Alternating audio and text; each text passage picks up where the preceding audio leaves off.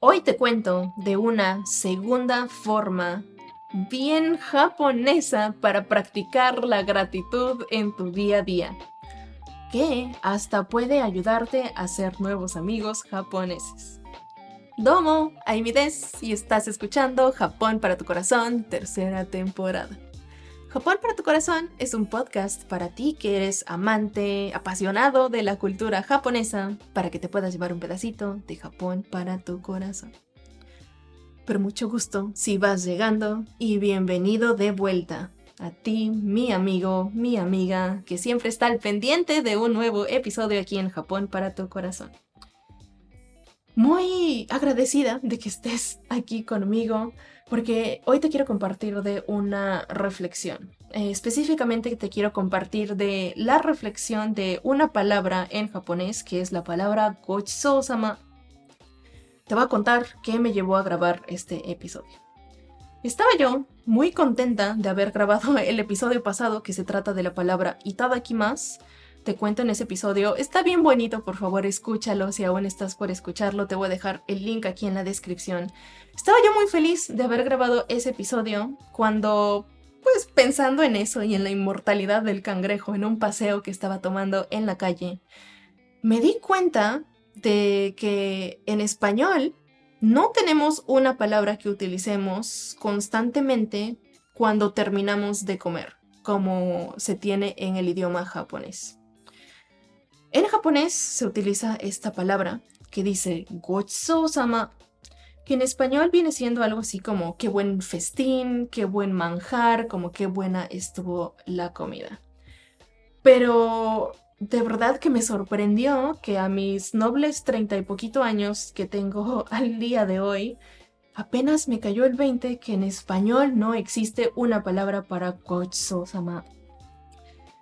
Y, o quizás sí existe y yo soy la ignorante, por favor, si existe en tu región, házmelo saber porque me encantaría saber tener este peace of mind en mi mente de que en español sí existe algo, porque estuve pensando qué puede ser esa palabra que utilicemos en español y solo se me ocurrieron cosas como, ah, la comida estuvo muy buena, muchas gracias, quizás si eres todavía chico le puedes decir, ay mamá, muchas gracias, ya me puedo ir a jugar, o quizás si estás entre hermanos decimos, safo con chile y ajo, el lavar los platos, pero eso es situación a situación. Una palabra en específico para cuando terminamos de comer creo que aún está por existir. Por favor, llamémosle a la Real Academia Española para que nos haga una palabra así porque se me hace bien bonita.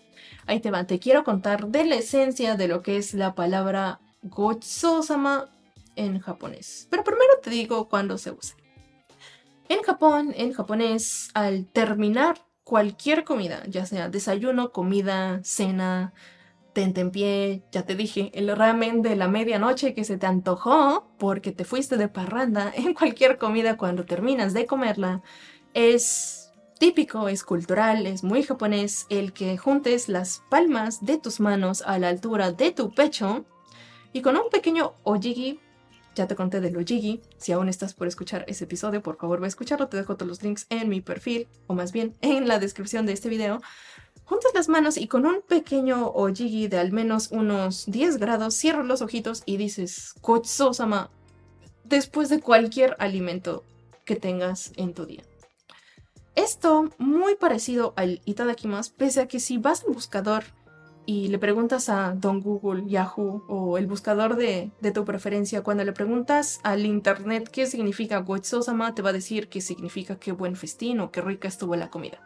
Sin embargo, la esencia de la palabra Gochiso-sama es realmente el ritual de agradecimiento de lo que acabas de ingerir. Agradecimiento, como te contaba en el episodio pasado, hacia la comida, por supuesto, pero también a todas las plantas que se tuvieron que regar, a los animales que se tuvieron que matar, a esas fábricas que tuvieron que estar trabajando para generar esos productos que tienes ahí enfrente tuyo.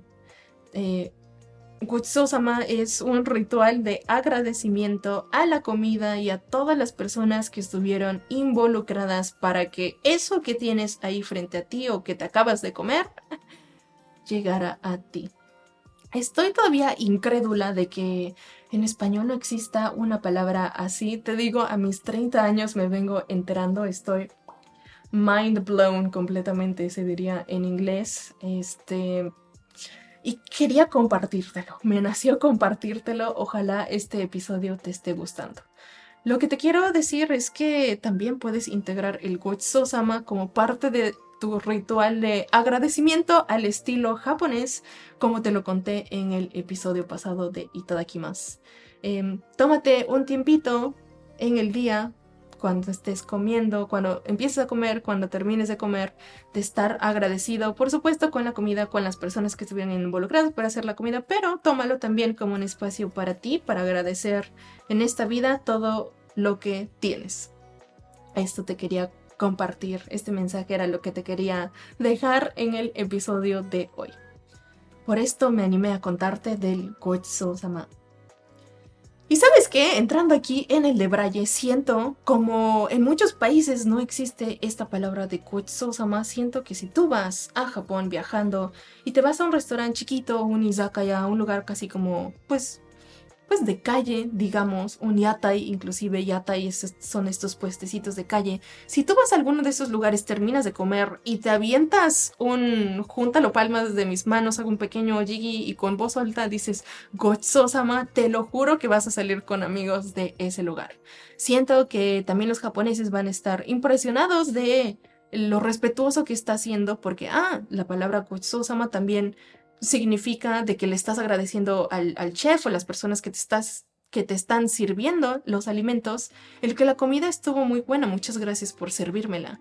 Así es que de verdad te van a agradecer con una gran sonrisa el gesto de que tú digas Gochusama siendo pues extranjero visitante en Japón y en una de esas, si es un restaurante chiquito, un izakaya, te digo algo así como de calle, vas a salir con nuevos amigos porque va a generar plática de, oye, ¿en dónde aprendiste esto? Y les vas a decir, aprendí todo esto en Japón para tu corazón podcast. Espero que te haya gustado el episodio de hoy. Muchas gracias por escucharme hasta aquí. Si te gustó el episodio, de verdad me haces un favor inmenso si me ayudas compartiendo a ese amigo, a esa amiga que es amante de la cultura japonesa, otaku del anime, todos ellos. Yo siento que les va a gustar mucho este episodio. Recuerda que Japón para tu corazón es un podcast para ti que eres amante de la cultura japonesa, para que te lleves un pedacito de Japón para tu corazón. Muchas gracias por escucharme hasta aquí. Por favor, escúchate también el episodio de el ojigi, que es esta reverencia que se hace en Japón para que sepas usarla 10 grados, tantito más, 175 grados. de todos esos detalles te cuento en ese episodio. Está el episodio en la primera temporada eh, no estoy en video en la primera temporada, hablo un poquito más lentito. Sin embargo, la esencia de la cultura japonesa está ahí, así es que ojalá puedas tener un tiempito para que te acompañe manejando, cuando estés cocinando, cuando estés lavando los platos, escúchate ese episodio. Y hasta aquí llegó lo de hoy. Muchas gracias nuevamente. Te quiero mucho, gracias por estar aquí. Y más Gochusama la próxima vez que ingieras algún alimento. Por mientras, nos vemos en la siguiente. Bye bye.